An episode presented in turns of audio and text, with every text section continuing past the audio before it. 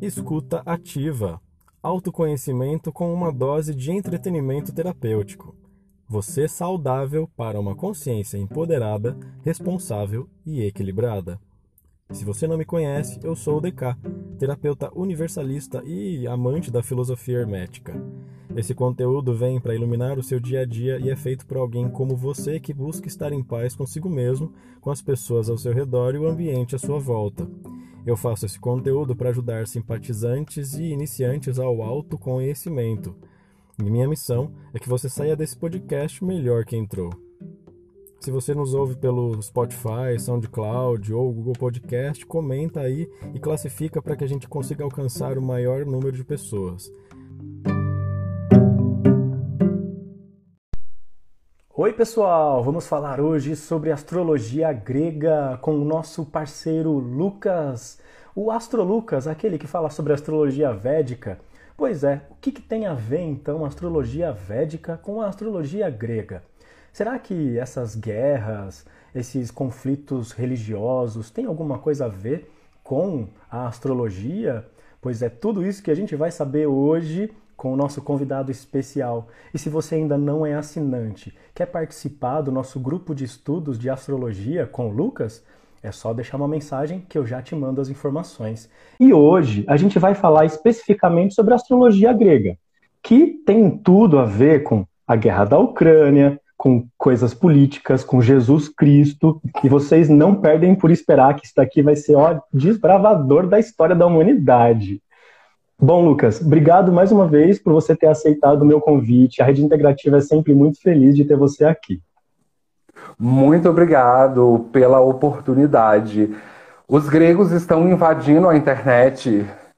Deixa eu explicar um pouco para o pessoal como é que foi a minha trajetória é, dentro da astrologia. Eu estudo astrologia desde o ano 2000.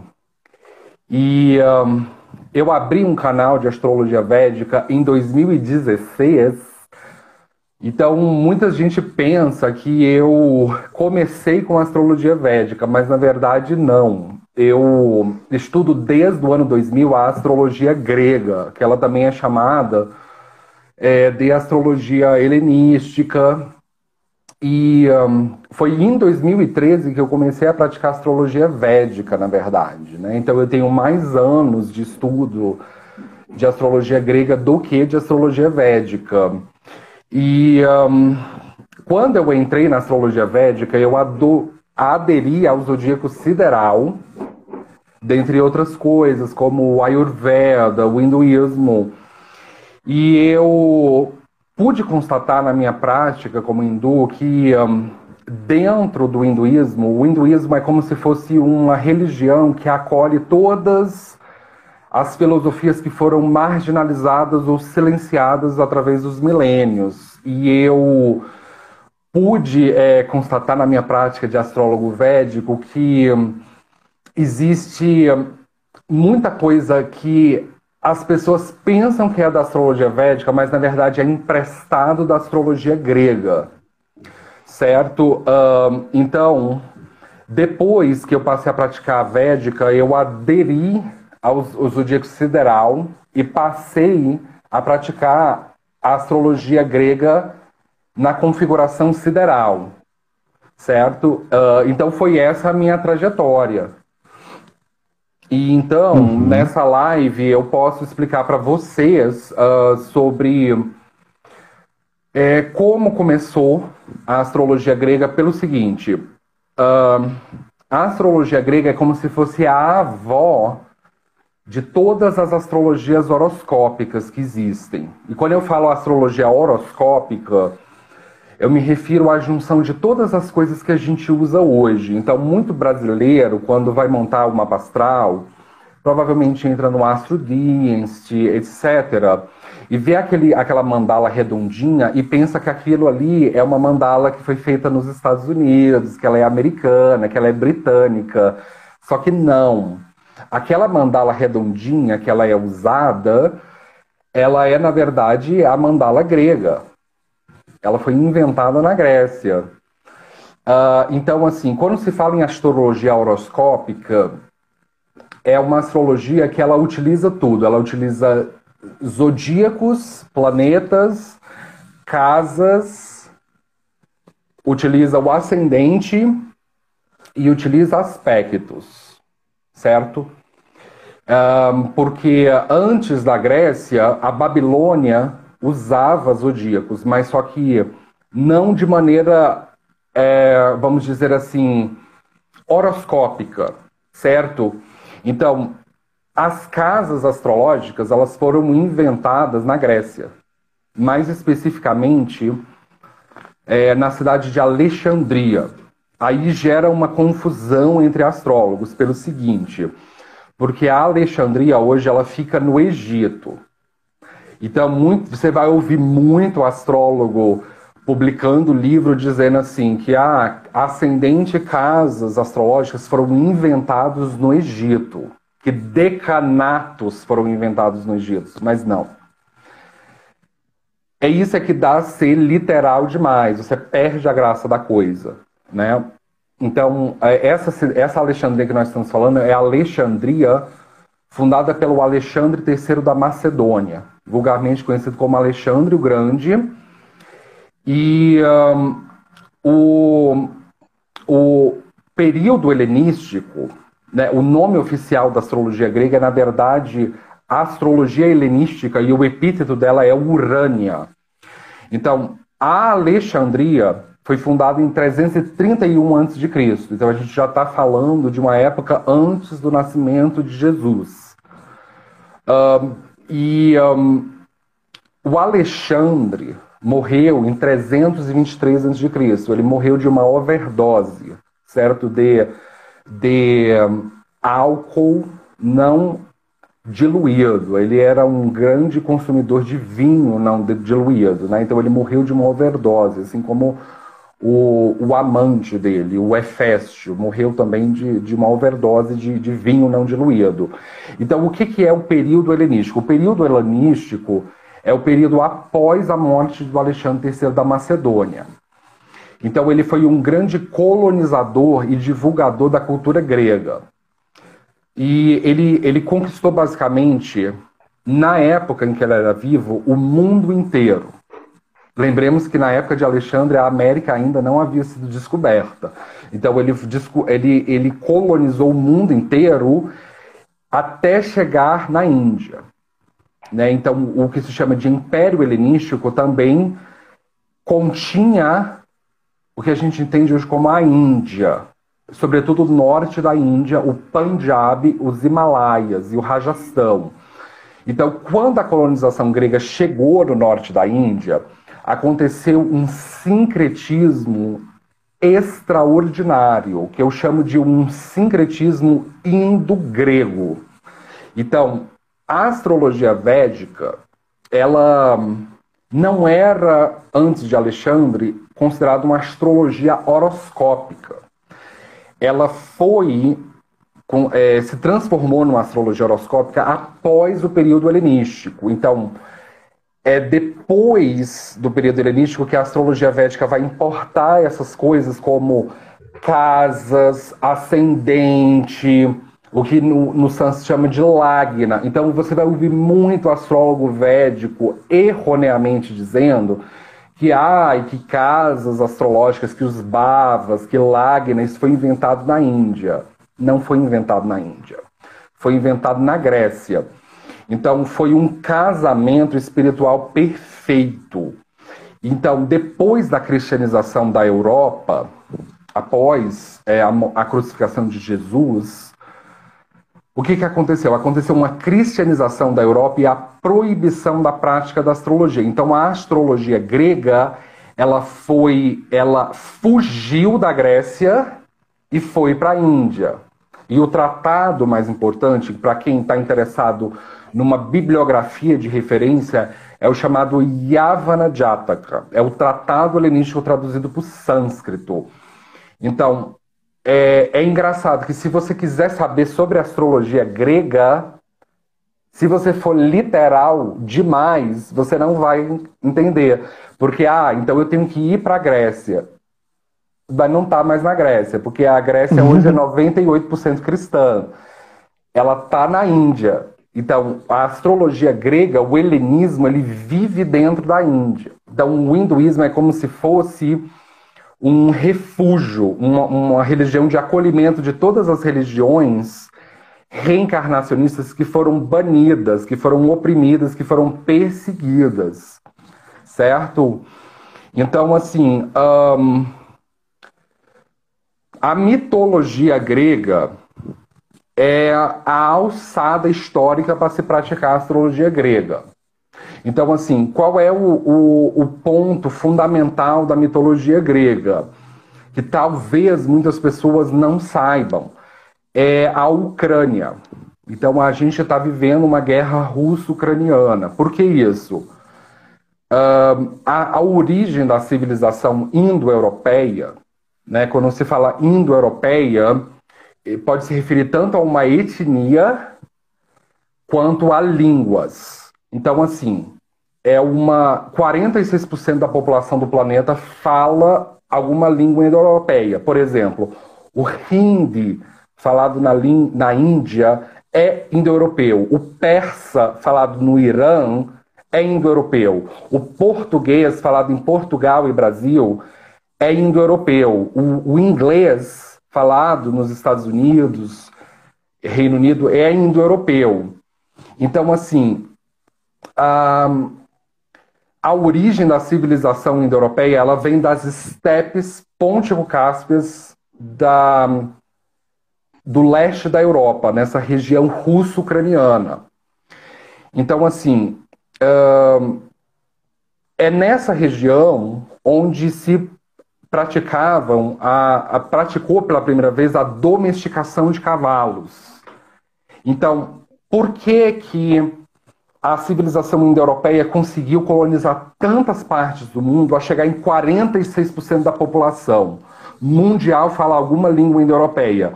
Por causa da domesticação de cavalos. Ai, mas por que, que os africanos não colonizaram, não mantiveram colônias fora da África? Porque na África tinham o quê? Zebras Zebra não é domesticável. A zebra é selvagem, mas o cavalo ele é domesticável. Então a domesticação de cavalo ele é um tema central da mitologia grega e a prática dos sepultamentos em montículos, que são os kurgans das estepes, que eles são como se fossem montículos onde os aristocratas eram sepultados nesses lugares. Então, a, a história da mitologia grega ela não começa exatamente na Grécia, ela começa na Ucrânia. Especificamente com Aion e Ananke. É a mesma coisa a mitologia védica. Ela não começa na Índia, ela começa na Ucrânia, com o Varuna como sendo o, o, o rei dos, dos arianos. Então, uhum. uh, aconteceu uma guerras nessa região, como por exemplo as guerras entre Dânavas e Arianos, e subsequentemente invasões para essa região da tanto da Grécia, os Dânavas ou Dânavas foram para a Grécia e os arianos eles invadiram a Índia e alteraram o DNA. Então, o que que é essa alteração de DNA quando se fala é, em indo-europeu. Então, o gene do gigante, por exemplo, na mitologia grega se fala do gigante. O que, que é o gigante? São homens acima de 1,82m, mulheres acima de 1,78m. Quando aconteceram essas invasões, tanto na Grécia quanto na Índia, se alterou o DNA.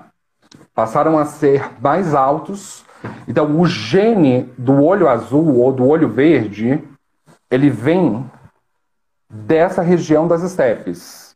Cabelo loiro, cabelo ruivo, pele branca, que é chamada de cultura de Yama. É a cultura das sepulturas, certo? Então, essa guerra russo-ucraniana, ela tem uma implicação certamente genética. E ela é, vamos dizer assim, ela ela tem alguns resíduos kármicos da Segunda Guerra Mundial. Não que essa guerra russo-ucraniana vá virar uma terceira guerra mundial, nem nada. Mas ela tem resíduos da Segunda Guerra Mundial pelo seguinte: porque os nazistas na Segunda Guerra Mundial diziam que a origem da civilização indo-europeia veio da Alemanha, e não veio da Alemanha. Quem ganhou a Segunda Guerra Mundial do lado oriental foi quem? Foi o bloco soviético, incluindo Rússia e Ucrânia. Por quê? Porque mentira tem perna curta. A real origem da civilização indo-europeia veio, na verdade, da Ucrânia. Então, por que, que a Rússia tem essa obsessão por invadir as fronteiras da Ucrânia e anexar a Ucrânia? Porque é na Ucrânia onde estão a maioria dos montículos, dos kurgans, desses, dessa cultura de sepulcros. Então, a, a Rússia quer recuperar uma relevância histórica e genética que ela perdeu. E por que, que é importante saber disso? Porque a Segunda Guerra Mundial ela matou 85 milhões de pessoas. Então, assim, por causa de confusões conceituais. Então, se as pessoas soubessem disso na década de 30, sobre a importância da Ucrânia, talvez não teria acontecido esse genocídio que aconteceu durante a Segunda Guerra Mundial. Então, para a gente construir uma civilização mais um, empática, mais pacífica, a gente precisa dar o peso certo para as mitologias, o peso certo uhum. para as civilizações. Uhum. E Lucas, Antigamente, eles usavam a astrologia para prever alguns acontecimentos. Eles não conseguiram se precaver contra essa guerra? Eu, eu acredito que essa guerra, é, eu não acho que essa guerra ela vai ter uma proporção de terceira guerra mundial. Tem muita gente que já está pregando o caos, pregando o ódio, teoria da conspiração em cima disso. Eu, eu sinto que essa guerra russo-ucraniana ela é uma guerra para as pessoas pararem para repensar seus valores religiosos, seus valores eh, espirituais. Então, assim, a origem da civilização indo-europeia ela não vem de Adão. Pode até ser para o povo semítico, para o povo árabe, para o povo é, judeu, hebraico, mas certamente não para o povo indo-europeu, até porque Adão é originário da Suméria, que hoje é o Iraque. Então, o homem iraquiano certamente não se parece com um homem europeu. Então, isso já foi superado depois da Segunda Guerra Mundial, mas a civilização indo-europeia ainda precisa de respostas para uma série de perguntas. Então, essa guerra russo-ucraniana é uma guerra que ela veio para quebrar paradigmas de tudo aquilo que a gente acreditava. É exatamente como a pandemia de AIDS. A pandemia de AIDS ela veio quebrar paradigmas. Vamos falar sobre é, sexo anal, vamos falar sobre coisas que são consideradas proibidas segundo a religião. Então, a, a pandemia de AIDS ela veio para quebrar paradigma. A guerra russo-ucraniana também veio para quebrar paradigma. Ou seja, se a pessoa não está disposta a desconstruir aquilo que ela foi ensinada, ela não vai entender por que, que essa guerra está acontecendo. Agora, quem está disposto a se desconstruir vai entender o porquê que ela está acontecendo. É porque a Rússia quer anexar a Ucrânia. Porque a Ucrânia ela tem importância histórica e genética para a civilização indo-europeia. Então, assim, uh, sobre a questão da astrologia, que é o foco dessa, dessa entrevista, a astrologia grega, ela é uma astrologia preditiva e ela é originalmente sideral, certo? Então, depois da cristianização da Europa, se perdeu esse costume de fazer o ajuste sideral de precessão das estrelas. Um, ela é uma astrologia que ela tem muito mais semelhança com a védica do que diferenças. Então, ela tem um sistema uh, de utilizar os sete planetas tradicionais. A gente não utiliza transpessoais como regentes de signos. Então, é Aquário quem rege é, é Saturno quem rege o signo de Aquário e não Urano. É Marte quem rege Escorpião e não Plutão. É, é Júpiter que rege Peixes e não Netuno. Ela usa os sete planetas, assim como a Védica, e ela utiliza também os nodos da Lua. Então, a astrologia helenística ela é essencialmente reencarnacionista, no sentido de que uh, a ressurreição ou arrebatamento é considerado é uma loucura, de acordo com essa, essa astrologia. É, essa astrologia ela considera a reencarnação como sendo o destino natural de cada uma das almas, sendo o nó do sul chamado em, em grego de Oura, que significa Oura, a cauda do dragão, representa a sua encarnação passada. E o nó do norte da lua, que é chamado em grego de Kephalus, é a palavra céfalo em português, né? Cefálico, é cabeça, a cabeça do dragão, ela representa o que você veio fazer nessa próxima encarnação. Então, usar os nodos ou nódulos da lua já indica que ela é uma astrologia reencarnacionista, que nega a questão da ressurreição no pós-morte, como sendo um falso destino natural das almas. E a mesma coisa védica, ela também é reencarnacionista. Então, vamos entender melhor como é que surgiu. Então, assim, dentro da escola, dentro da, da cidade-estado, não escola, mas da cidade-estado de Alexandria, ela era uma cidade muito importante na antiguidade, ela era considerada uma das capitais intelectuais do mundo antigo. Havia o farol de Alexandria, que era considerada uma das sete maravilhas do mundo antigo, e havia um, um templo das musas, filhas de Zeus e Menemosine, chamado Museion. Então, quando a palavra hoje que a gente usa museu é derivado, de, na verdade, de Templo das Musas. E dentro do Templo das Musas existia a Biblioteca de Alexandria, que ela era a maior biblioteca do mundo antigo. Era o encontro dos bibliotecários, dos escritores e dos intelectuais. A segunda maior ficava em, na biblioteca de Pérgamo, na Anatólia, no que hoje é a Turquia. Então, é dentro da biblioteca de Alexandria que, segundo o, o relato grego, que Hermes, Hermes e Asclépio reencarnaram para sistematizar a astrologia helenística, ou astrologia grega, ou também chamado pelo nome mitológico, que é Urânia, né? Urânia vem de Urano. Então, Urano em grego significa céu. Então, Urânia é o epíteto grego da astrologia helenística. Então, a, a, a cidade de Alexandria era uma cidade-estado grega na época. Então, é, se, quando se fala em astrologia helenística ou grega, o marco zero dessa astrologia é a cidade de Alexandria. Tá certo? É a cidade de Alexandria. E um, o que é, assim. Vamos falar um pouco agora sobre a questão da mitologia grega.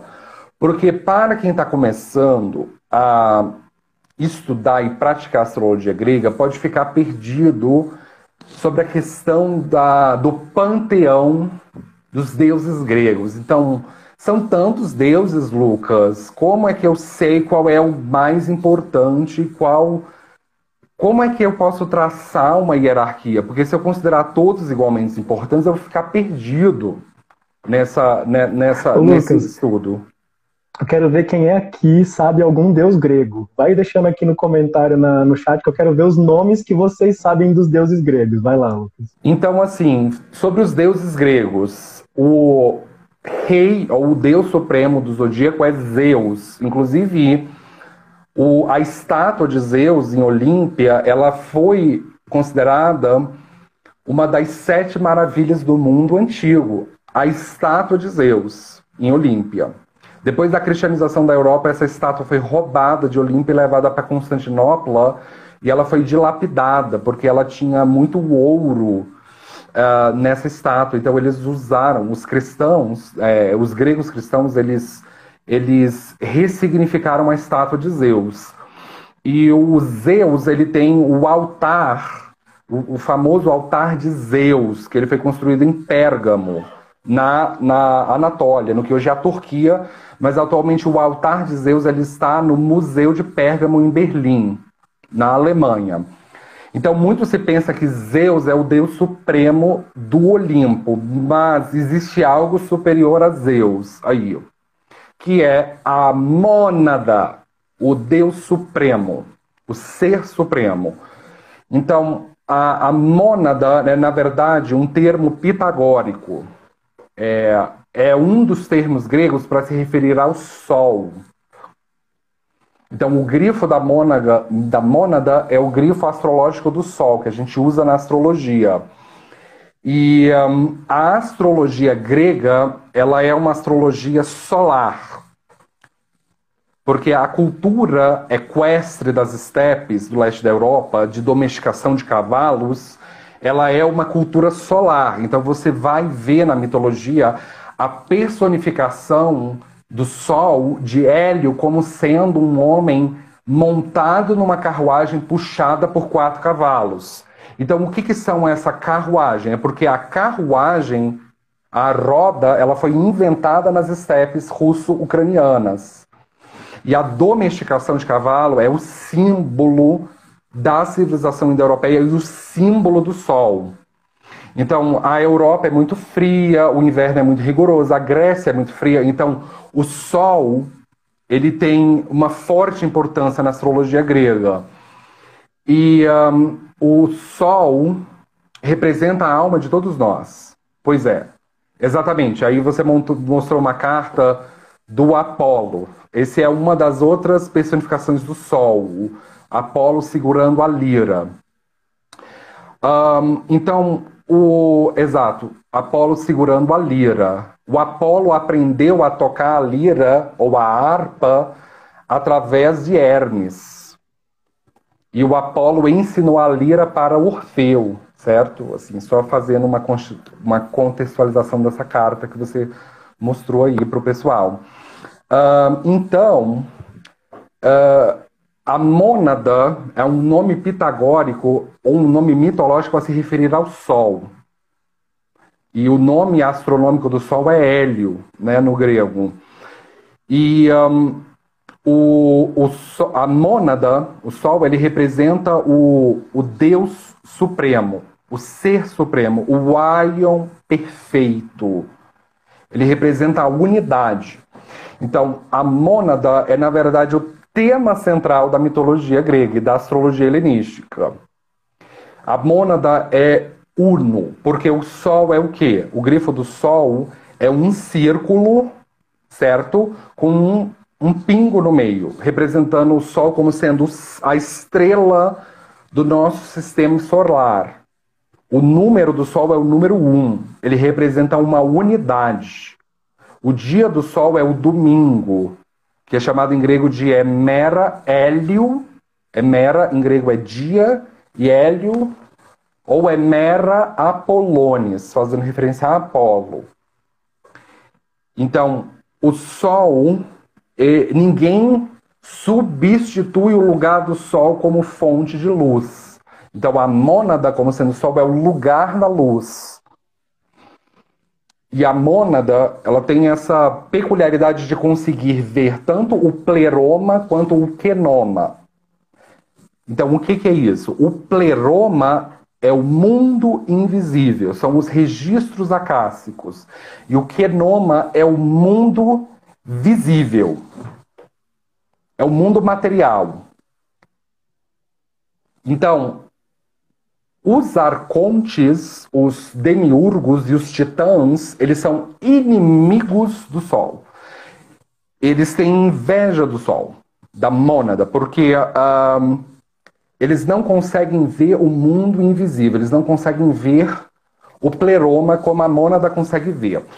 Então, como se inicia, qual é o marco zero da mitologia grega? E por isso, por extensão, a origem da civilização indo-europeia. É o Aion.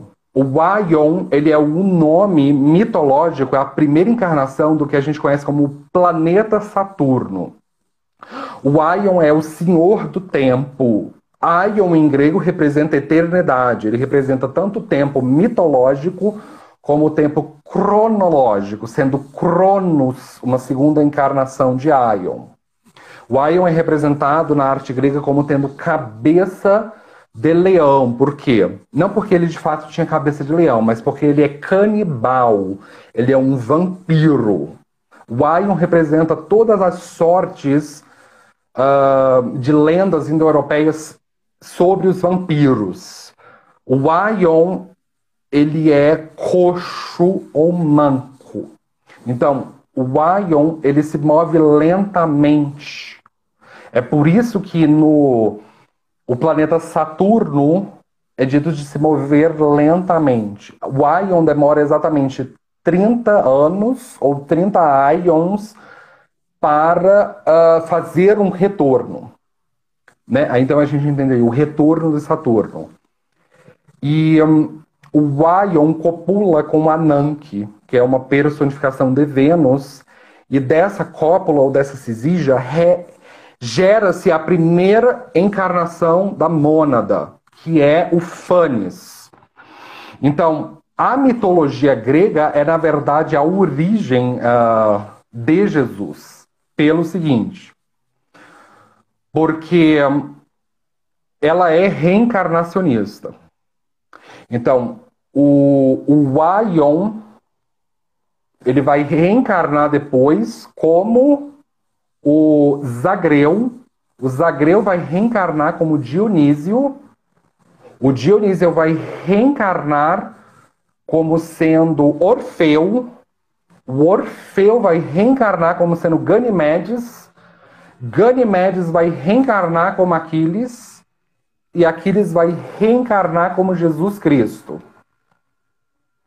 Ou seja, na mitologia grega, Jesus Cristo, que é o tema central do cristianismo e também, inclusive, parcialmente o tema central do Islã, pois no Islã Jesus também é aceito como um Messias e Maomé é o último profeta. Então, é, Jesus ele é um tema vamos dizer assim, interdisciplinar, tanto entre o cristianismo e o Islã.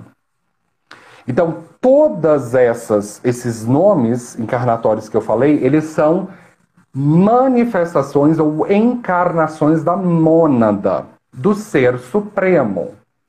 E a prova disso é que muitas pessoas talvez não saibam, mas uh, o tema central do cristianismo é o Novo Testamento e não o Velho Testamento. O Velho Testamento representa a Torá, representa o livro sagrado dos judeus, que não aceitam Jesus como sendo o Messias.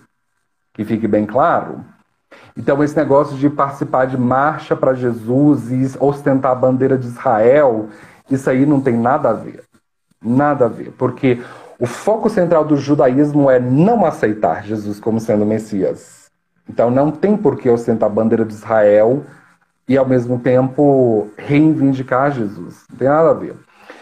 Então, um, poucas pessoas que são cristãs talvez saibam disso. Que o Novo Testamento ele foi publicado pela primeira vez não em hebraico, como muitos pensam. Então, você vai ver muitos cristãos usando nomes hebraicos para tentar é, reivindicar Jesus, mas na verdade o Novo Testamento ele foi publicado pela primeira vez em grego e não em hebraico e não em árabe e não em latim. Muitas pessoas na, no Ocidente pensam que a primeira a língua do Novo Testamento é o latim e não é o latim. A língua do Novo Testamento é o grego. Foi graças ao grego que a, o cristianismo se passou para o Império Romano. Se o grego não tivesse publicado o Novo Testamento, não teria passado para o Império Romano. Então, o Império Romano traduziu o Novo Testamento do grego para o latim. Então, é daí que vem o rito latino, o rito católico, o rito romano. Mas o rito católico ele é uma cópia, ele é uma pirataria do rito grego. Então, a, o, o, a língua do cristianismo, ela é, na verdade, o grego. Então, isso é uma prova de que Jesus, ele é, na verdade, reencarnação de Aquiles. E de outros, uh, de outras encarnações da mônada que apareceram dentro do contexto grego, primeiramente. Então, um, o grego é, na verdade, a língua que destranca a espiritualidade. Você vai ouvir muito pseudo-intelectual falando termos latins para parecer intelectual. Latim não, desca, não destranca a espiritualidade, não.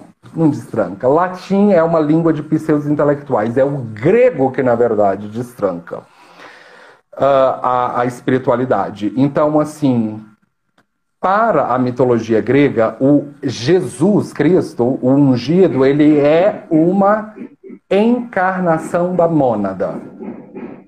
Então a gente pode provar que Jesus é reencarnação de, de Aquiles, de Alexandre, pelo seguinte: uh, por que, que os judeus crucificaram Jesus?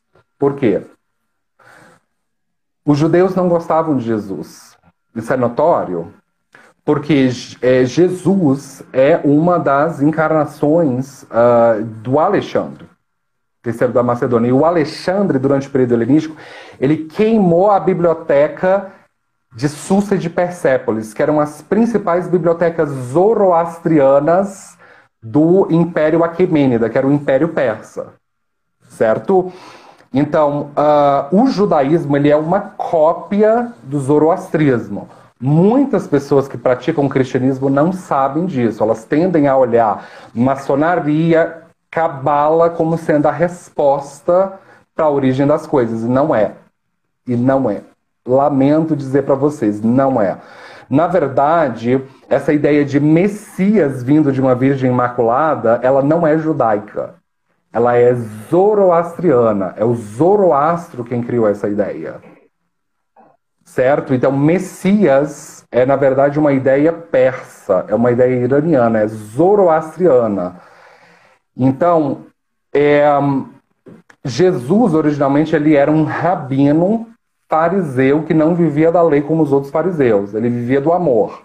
Então, um, o, os farzes é, foram quem, este, é, vão, quem influenciaram de fato o judaísmo certo? Uh, então, quando Alexandre destruiu a biblioteca de Persépolis e de Susa, ele queimou vários documentos zoroastrianos. Então, como os judeus eles copiavam as, as, as teorias teológicas dos farses dos zoroastrianos, eles ficaram com muita raiva de Alexandre.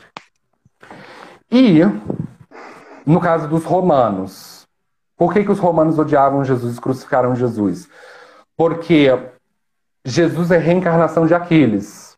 Aquiles lutou do lado dos gregos micênicos contra Troia. Troia foi saqueada e os romanos reivindicam a descendência de Troia. Então, durante a crucificação de Jesus, quem de fato, vamos dizer assim, é, deu aval jurídico para crucificar Jesus foi Pôncio Pilatos, que ele era um governador romano dentro da Galileia da Palestina e da Judéia ocupada pelos romanos. Então, o que, que essa história, na verdade, quer dizer? Ela quer dizer que não existe Marte, que existe, na verdade, karma. Então, Jesus foi crucificado pelos judeus porque Jesus é a reencarnação de Alexandre, que queimou a biblioteca de Susa Persépolis, que era os é, que, que eram os lugares de peregrinação zoroastrianos. E os judeus copiavam a, a teologia do zoroastrismo. E porque Jesus é reencarnação também de Aquiles, que foi o que saqueou Troia. E os romanos reivindicam a sua descendência de Troia, na Anatólia. Então, na mitologia grega, Jesus ele não é visto como, vamos dizer assim, um Cristo, pode até ser ungido, mas ele é uma das encarnações da mônada, do ser supremo. Então, é por isso que o Novo Testamento ele foi publicado pela primeira vez em grego. Você não reparou? Muitas pessoas que seguem o cristianismo talvez nunca tenham reparado que a história de Jesus ela aconteceu na Galileia e na Judéia mas a religião não pegou lá. Se vocês olharem em 2022, qual é a religião da, da, de Israel? Não é cristianismo. Israel não aceita Jesus como sendo o Messias. É, na verdade, o judaísmo. Onde foi que a religião cristã pegou pela primeira vez? Ela pegou na Grécia. E da Grécia se passou para o resto do mundo. Então, a língua de Jesus, embora o histórico falasse o o aramaico e hebraico, mas onde a religião pegou foi na Grécia. Então, uhum. o, o, a mitologia grega, a astrologia grega, elas foram suprimidas após a cristianização da Grécia. Então, o helenismo e a astrologia grega, depois da cristianização da Grécia, fugiram da Grécia e foram para a Índia e lá ela sobrevive dentro do hinduísmo. Então, se você quiser saber. Olha só que loucura. Se você quiser saber sobre mitologia grega e sobre hindu, perdão, mitologia grega e sobre astrologia grega, não é na Grécia que está a resposta, é na Índia. E se você quiser saber sobre cristianismo, a resposta não está na Judéia nem na Galileia, que é o lugar onde Jesus nasceu e morreu, mas sim na Grécia.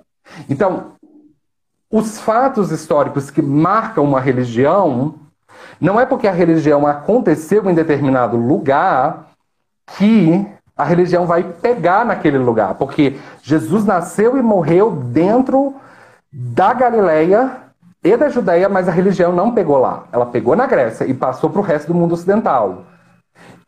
E a história da mitologia grega pegou na Grécia, mas a história não começou na Grécia, ela começou na Ucrânia, passou pela Grécia e foi levada para a Índia. Meu Deus, tá Lucas. Olha, o que eu lembro de Grécia, das minhas aulas de história, era aquela música do Chico Buarque. Mira em si no exemplo daquelas mulheres de Atenas. E aí eu te faço uma pergunta. Como que era vista de fato as mulheres na Grécia, já que toda essa cultura era solar, era masculina? Então, a, a, a mitologia grega ela é uma mitologia patriarcal, assim como a mitologia védica, ela é uma mitologia patriarcal, ela dá muita ênfase no aristocrata que sabe o quê? Que sabe domesticar cavalos, que sabe construir carruagens, que luta na guerra, que sabe usar espada, que sabe usar um elmo, uma armadura, que sabe construir navios. Até porque o, o, nome mitológico dos gregos é Danaus, que significa os povos das águas.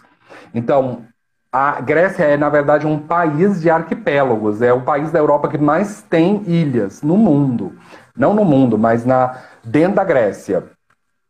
E uh, um, por isso é importante a saber construir navios e saber pilotar esses navios. Então, é patriarcal, mas não significa que uma mulher não possa brilhar. Que uma mulher não possa fazer essas coisas também, como é o caso de Atena. Né? Atena é a padroeira da cidade de Atenas. E ela foi quem construiu junto com o Argos, o navio Argo da tripulação dos Argonautas. Ou como, por exemplo, Ártemis, que ela é considerada uma caçadora, uma a rainha das Amazonas, e ela teve o templo dela mais importante na cidade de Éfeso, na Anatólia, né, o templo de Ártemis. Então, assim, ela é patriarcal, mas não significa que uma mulher não possa também brilhar e ser adorada como deusa e ser respeitada entre os machos. Porque pode, mas ela é patriarcal. Ela tem um foco no sol, nessa questão assim do aristocrata que sabe lutar. Pô, entendi. E, e, nessa época, as mulheres não tinham, então, muita relevância, porque, pelo que eu aprendi, as mulheres não tinham relevância. Os homens deixavam elas ali paradas e as que conseguiam chegar no poder eram quem? Eram as que tinham acesso, as que tinham letras, que eram estudiosas. O que, que diferenciava? Quais, quais eram as castas, né? Como era dividido essas, essas castas? Você falou da questão das castas. É muito engraçado que as pessoas no Ocidente pensam que as castas elas só existiam na Índia, mas não. A, a cultura grega antiga ela separava as, as pessoas em castas também. E foi em Atenas onde surgiu a primeira teoria comunista e isso é estarrecedor por quê? Porque você vai ouvir muita gente na internet opinando sobre o comunismo, sobre o que comunismo é e o comunismo não é, mas poucas pessoas de fato sabem que a origem do comunismo veio, na verdade, de Atenas. Né? O, o, o primeiro teórico do comunismo ele foi o Platão, o filósofo Platão é que ele foi aluno de Sócrates e o Aristóteles foi discípulo do Platão. O lugar de origem da primeira teoria comunista foi em Atenas e o lugar de origem da dialética, esse conceito tão importante para o comunismo, ele também foi dentro de Atenas. E Atenas foi o primeiro lugar do mundo onde surgiu a democracia, onde as pessoas podiam ir até a Acrópole de Atenas e opinar livremente, falar sua opinião livremente, sem medo de julgamento. Então, a origem da democracia, ou seja, a democracia ela prevaleceu no mundo. Ela esmagou a ditadura, ela esmagou o nazismo, ela esmagou o fascismo, ela esmagou os regimes totalitários. Então, a cultura grega é tão importante por isso, ela influenciou a, o meio pelo qual se administra a política nos dias de hoje. Então, a Atenas foi considerada uma das capitais intelectuais do mundo antiga. Inclusive, Atenas é o lugar de nascimento do cristianismo. E não na Judéia ou na Galileia. Ok, a história de Jesus ela aconteceu na, na Judéia e na Galileia. Mas foi em Atenas onde o Paulo de Tarso, também chamado de Saulo de Tarso, muitas pessoas que são cristãs não sabem disso, mas o Saulo de Tarso, ele foi quem deu o voto de Minerva para matar Jesus. Então, havia um julgamento de Jesus e houve uma espécie assim, de empate entre os o júri. E o Saulo de Tarso foi quem deu o desempate. Eles não sabiam se matava ou absolvia, se crucificava ou se absolvia. Então foi o Saulo de Tarso quem deu o voto de Minerva para desempatar. Mate-o, crucifique-o. E depois ele se arrependeu. Então, quando se fala no cristianismo da cegueira de Saulo de Tarso, era porque ele estava cego quando ele deu o voto de Minerva. Então ele passou a pregar a palavra de Jesus por culpa, inclusive pelo, porque ele foi o responsável pelo assassinato de Jesus. Tá vendo como Paulo de Tarso ele não é tão bom como os cristãos pensam que ele é? Ele conseguiu convencer a primeira pessoa eminente na cidade de Atenas, justamente no aerópago de Atenas, que foi nesse mesmo aerópago que a Atena, a deusa Atena, deu o voto de Minerva para absolver o Orestes pelo assassinato da sua própria mãe, que foi a Clitemnestra. Então, qual foi o Aeropagita que aceitou o voto de Minerva, que, que aceitou a conversão a Jesus? Foi o pseudo Dionísio, o Aeropagita. Então, o marco zero da conversão ao cristianismo, ele não começou na Galileia e nem na Judéia. Ele começou em Atenas, com a conversão de pseudo Dionísio, o Aeropagita.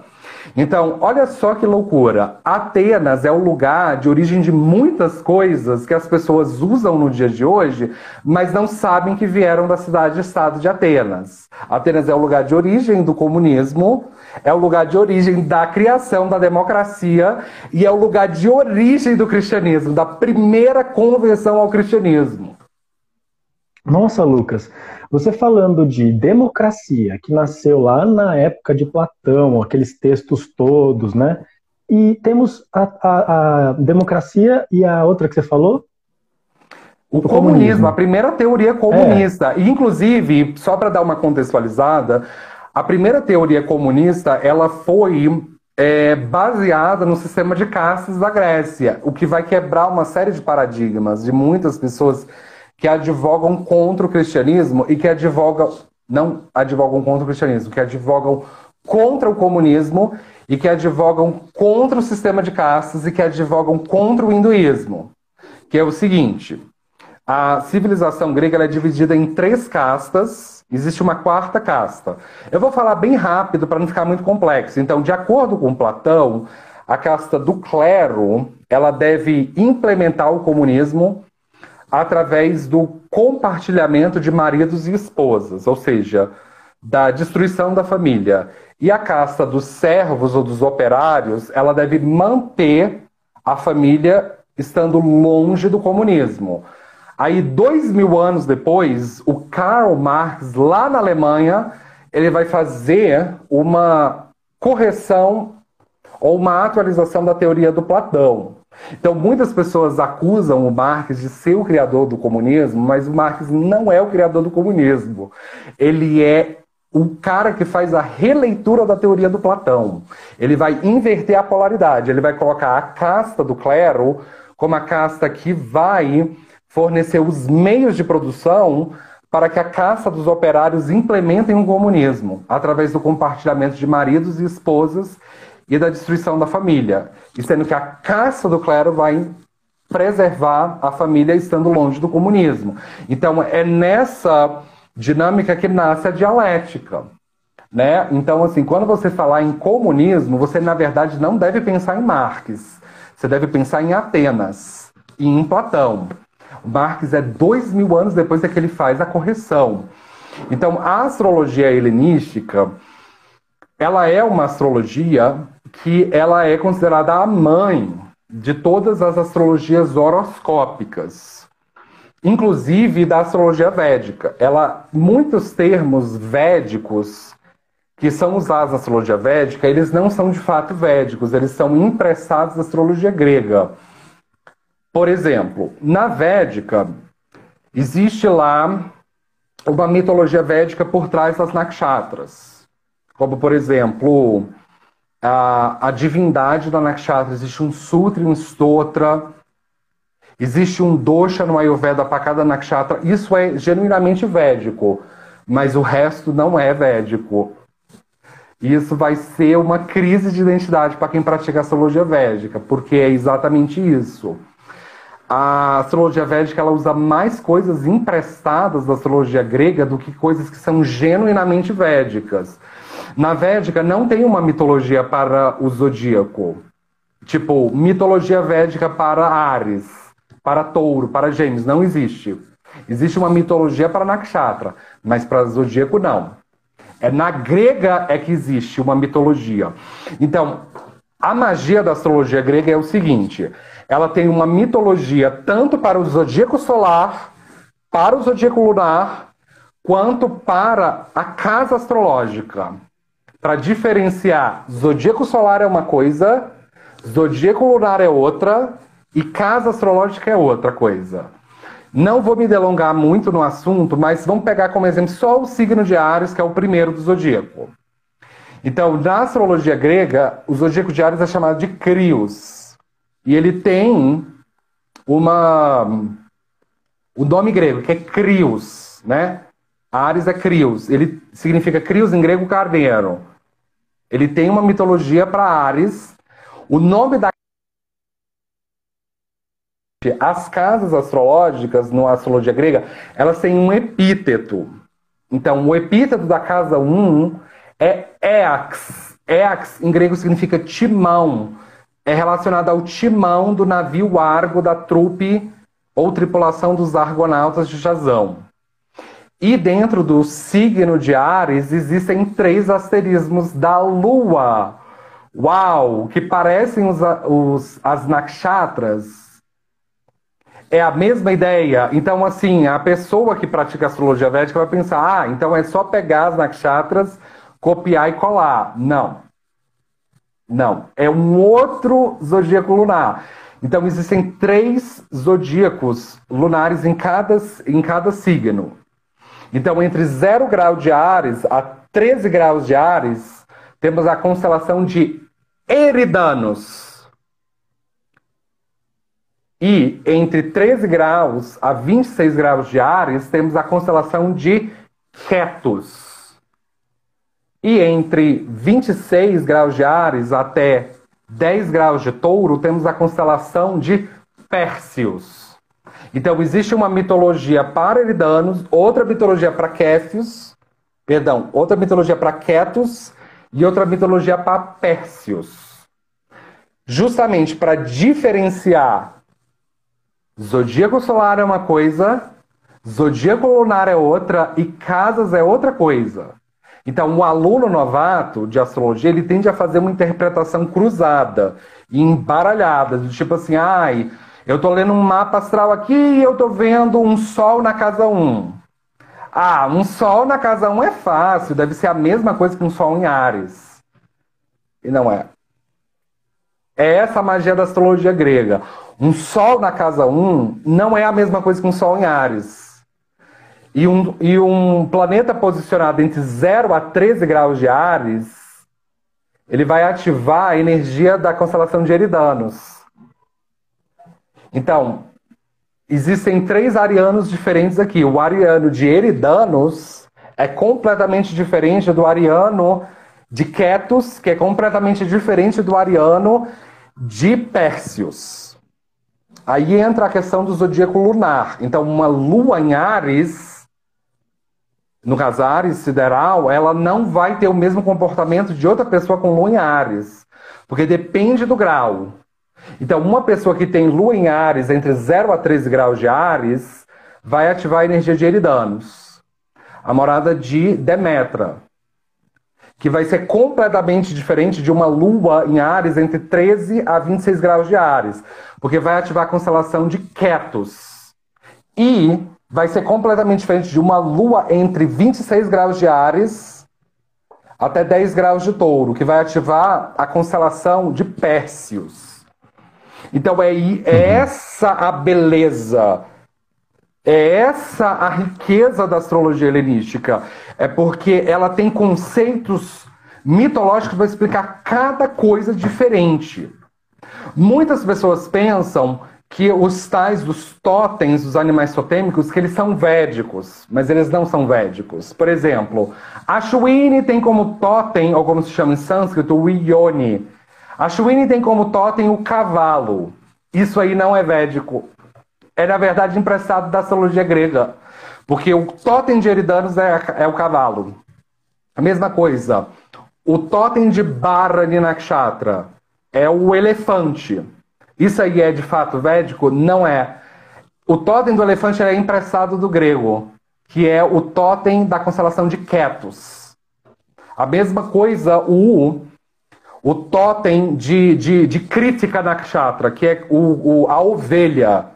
Esse totem, isso não é, é védico, isso é emprestado do grego, que o totem de Pérsios é a ovelha.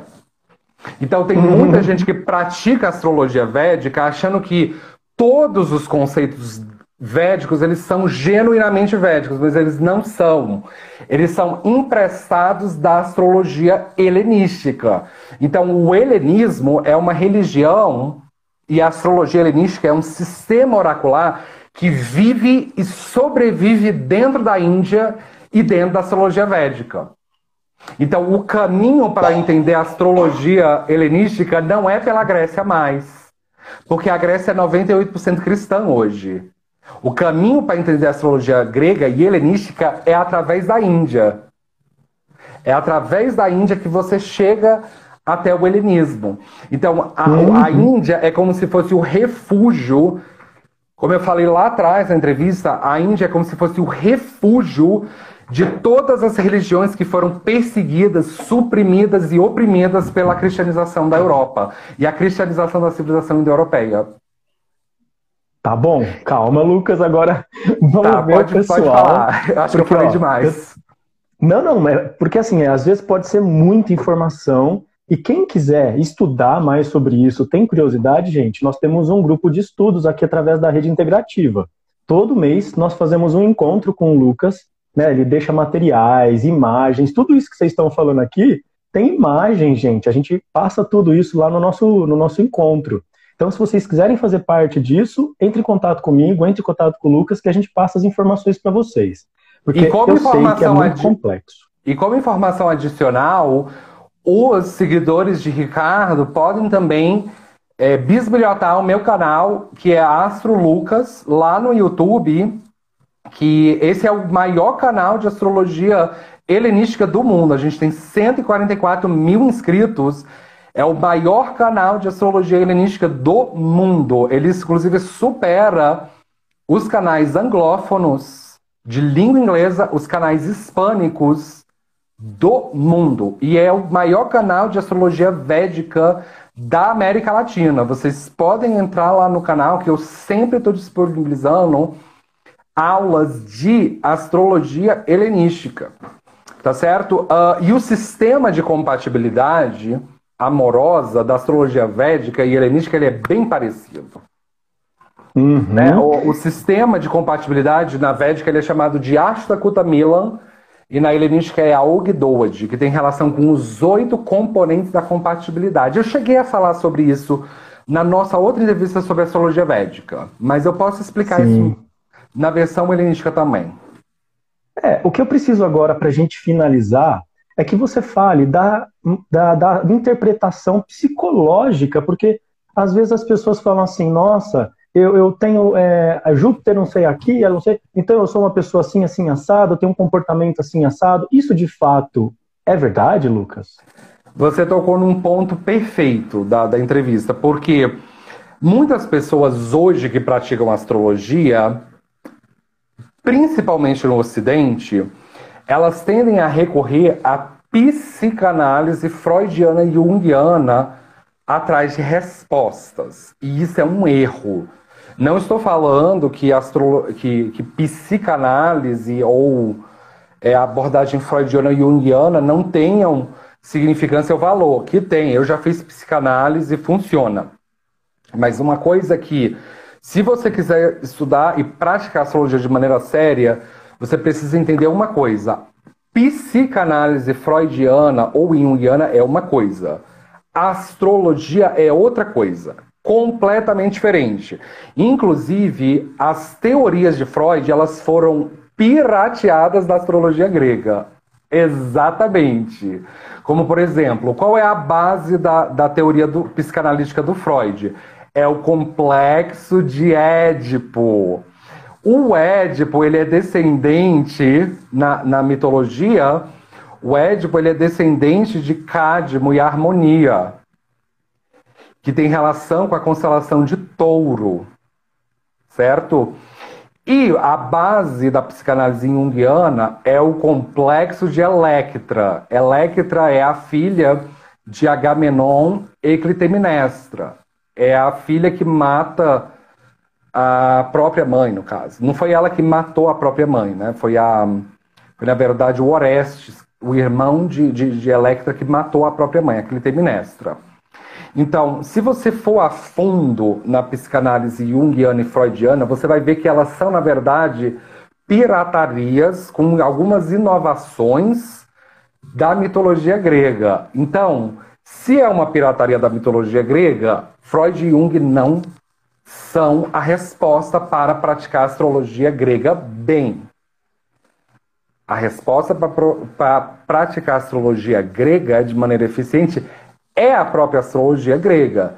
Então, psicanálise é uma coisa, astrologia grega é outra coisa. A astrologia grega ela tem a sua própria psicologia, que é o seguinte: Falando sobre psicologia, a lua no mapa helenístico, ela é, ela tem um nome mitológico e um nome astronômico. O nome mitológico é Mene e o nome astronômico é Selene. Mene em grego significa o quê? Mente. Cabeça.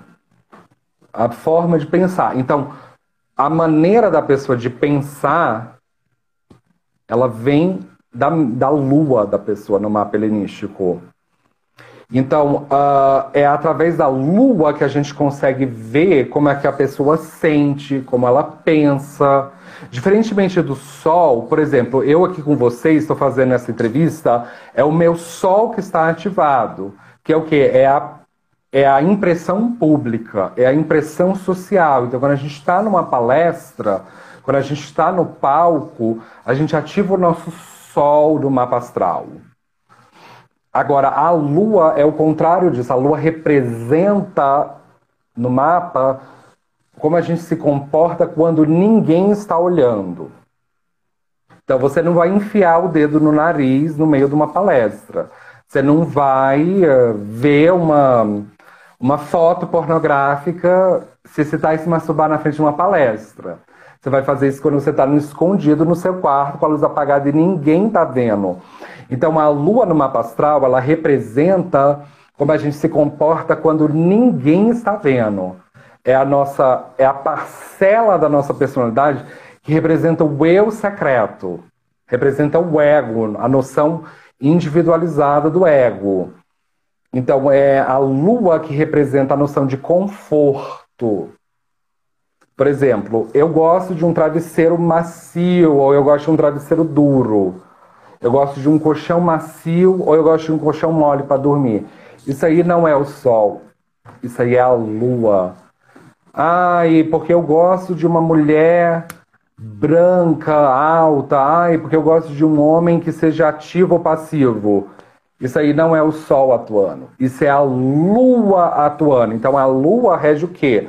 Ela rege as nossas necessidades psicológicas profundas e a nossa necessidade profunda de se conectar afetiva e sexualmente com uma pessoa. Então, na astrologia helenística, o foco da compatibilidade não é o Sol, como muitas pessoas pensam. Então, eu tenho Sol em escorpião. Aqui no Ocidente, as pessoas pensam que a síntese da compatibilidade, ah, eu tenho que ver quem é compatível com um Sol em escorpião. Não é o Sol que rege a compatibilidade. É a lua que rege a compatibilidade. É a mesma coisa na astrologia védica.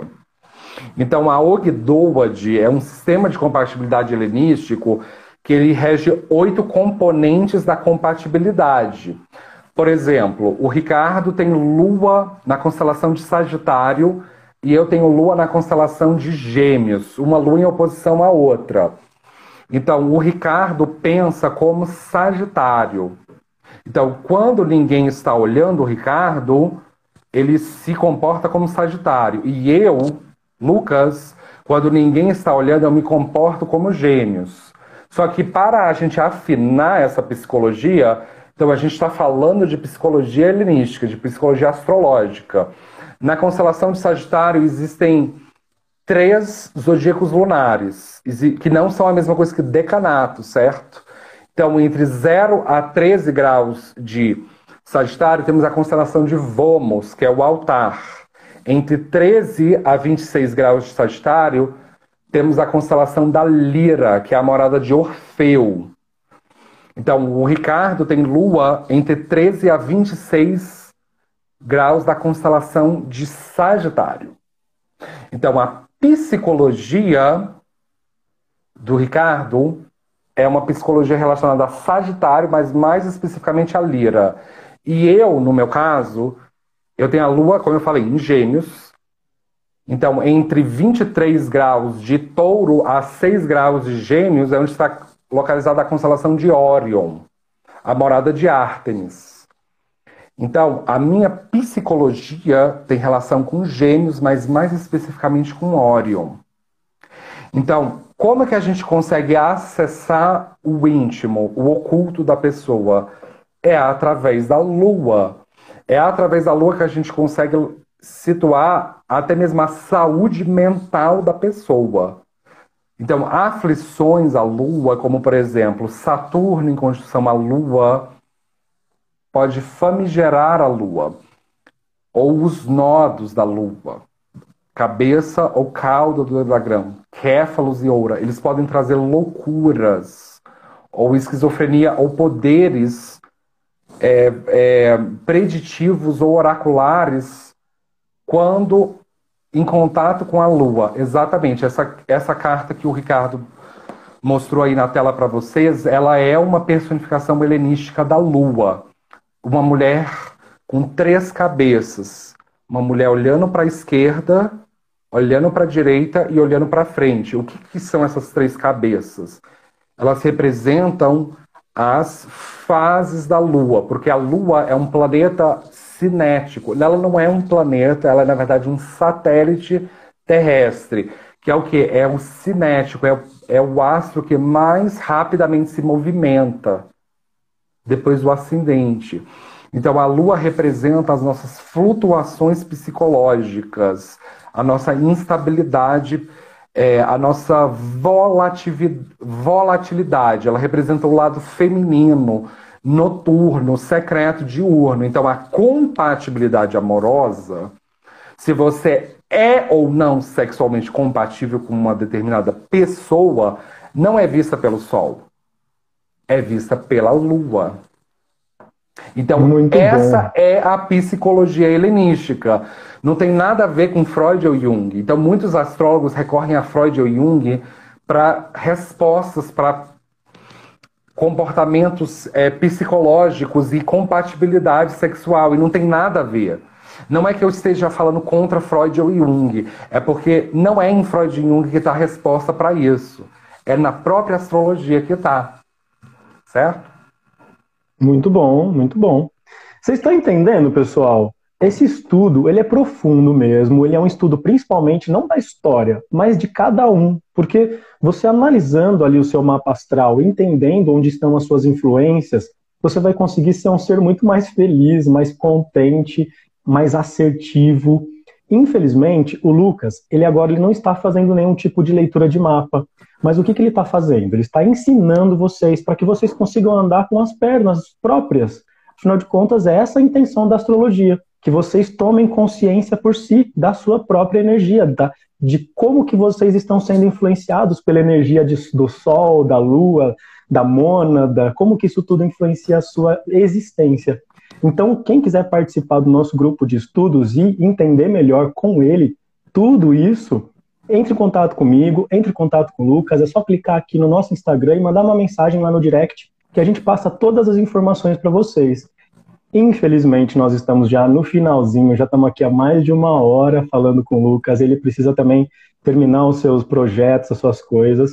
E, gente, muito obrigado pela participação de vocês. Eu espero que tenham ficado tudo esclarecido, sem dúvida nenhuma. E, possivelmente, quem quiser esclarecer outras dúvidas, vem para o nosso grupo de estudos da Rede Integrativa que vai ser bem legal. Para participar, é só você mandar uma mensagem que a gente te explica como faz.